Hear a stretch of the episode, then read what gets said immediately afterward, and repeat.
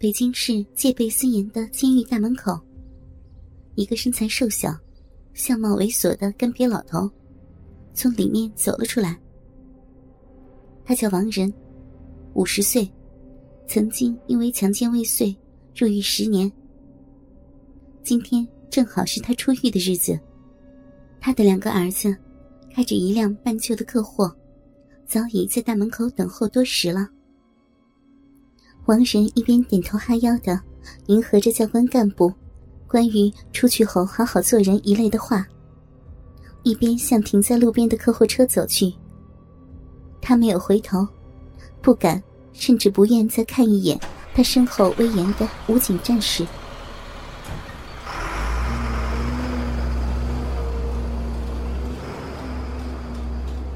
回家的路上，王仁漫不经心的看着窗外的景色，不禁感叹北京市这十年来的巨大变化，同时为自己在狱中虚度的十年大好时光。暗自惋惜和愤怒。周建、林梦娇、丁倩倩，这三个人的名字，是他在狱中每天都要诅咒上百遍的。一想到这些，王仁就目露凶光。就是这三个人，亲手将他送进监狱的，剥夺了他十年的自由。王仁对他们有着刻骨的仇恨。客货车在经过市区时，继续缓慢的行驶着。车里面的气氛很沉闷。王克强和王伟强兄弟两个，看见王仁阴沉着脸，谁也不敢说话。王仁阴沉的看着两个儿子。如今，他们虽然都已经成年，但是从小就缺乏家庭教养。在别人的白眼中长大的两兄弟，早就在心里埋下了仇视这个社会的种子。再加上母亲的去世和父亲的锒铛入狱，他们更是像脱缰的野马似的，没人管，没人问，所以过早的流入了社会。用监狱管教的话说，就是成为了社会的渣子。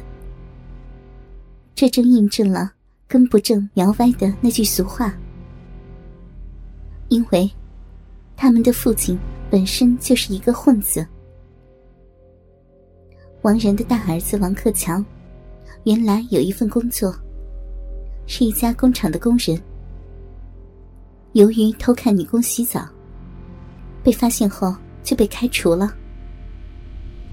赋闲在家的他，天天早出晚归。和一些狐朋狗友混在一起，酗酒闹事，打架斗殴，成为远近有名的地痞流氓。致使他都三十出头了，依然是光棍一条。小儿子王伟强，是一个身高不足一米的侏儒，头大身小，四肢短粗，让人在视觉上产生一种强烈的反差。王伟强有着强烈的自卑心理，他无法忍受别人像打量怪物似的看他的那种好奇眼神，所以，自从初中辍学后，就一直把自己关在家里，整天足不出户。黄色小说、色情录像，充斥着他一天里的全部内容。在这个本不富裕的家庭中。无形中扮演着寄生虫的角色。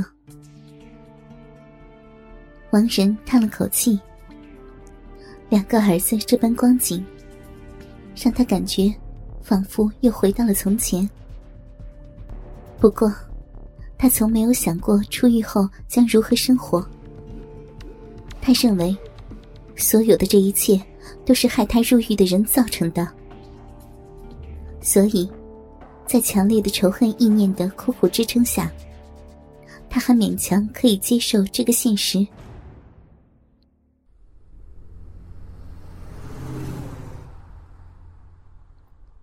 货车出了城区，转入市郊，道路越来越难走了。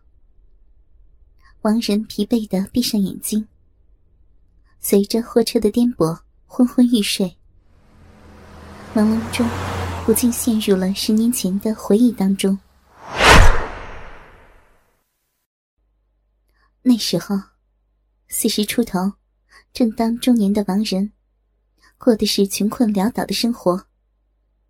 他成天游手好闲，不务正业，一双贼溜溜的鼠目，专门往漂亮女人的胸脯上瞟。他老婆连病带气，在两年前撒手离开了人世，只剩他和两个还没有成年，却同样是混子的儿子。过着过一天少一天的日子。有一天，王仁在街上闲逛，看见一个大约二十岁左右的美貌女郎，骑着一辆崭新的女士摩托车，停在他的身边。那时候，能以摩托车作为交通工具，已经是贵族的象征了，何况还是如此漂亮的姑娘。一下子引起了王仁的注意。姑娘东张西望，仿佛在找什么。王仁走上前去问道：“小姐，要帮忙吗？”姑娘一看长得獐头鼠目的王仁，心里就有些反感。但是，她还是很有礼貌的问道：“啊，大叔，我找个人，请问苏志伟家住在哪儿啊？”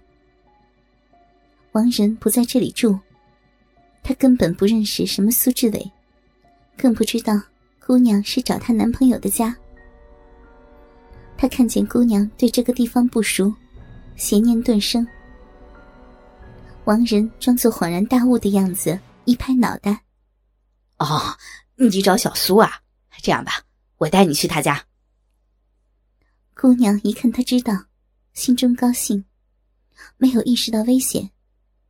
反而十分感激的跟在王仁的身后。王仁把他骗到了一个偏僻的小巷里，马上原形毕露，欲行不轨。可是，他哪里想得到，姑娘毕业于某艺术院校舞蹈系，是专业的舞蹈演员，并且业余的时候还学过空手道。王仁跪在姑娘的面前，苦苦的哀求。可是，姑娘不为所动。就这样，王仁被赶来的周建和孟娇拘捕。那个时候正赶上严打，加上周建和林梦娇对王仁这种人恨之入骨。本来，王仁最多算是个流氓罪，却以强奸未遂将他起诉。就这样，倒霉的王仁被判了十年有期徒刑。后来他才知道，那姑娘名叫丁倩倩。周倩是当时的刑警队长，而孟娇则是刚刚从警官大学毕业的见习警官。我要报仇！一个声音在王仁阴暗的内心深处呐喊。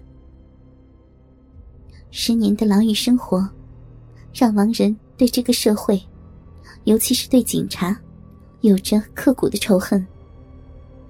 对富有的漂亮女人，更是嫉妒到了变态的地步，总想悔之而后快。早在狱中，他就想拟定一个复仇计划，来报复这个社会和所有他认为害他的人。所以。一直让他的外甥林虎监视着仇人们的一举一动。如今他出来了，条件已经成熟，让他更加坚定了自己的想法。哥哥们，倾听网最新地址，请查找 QQ 号二零七七零九零零零七，QQ 名称就是倾听网的最新地址了。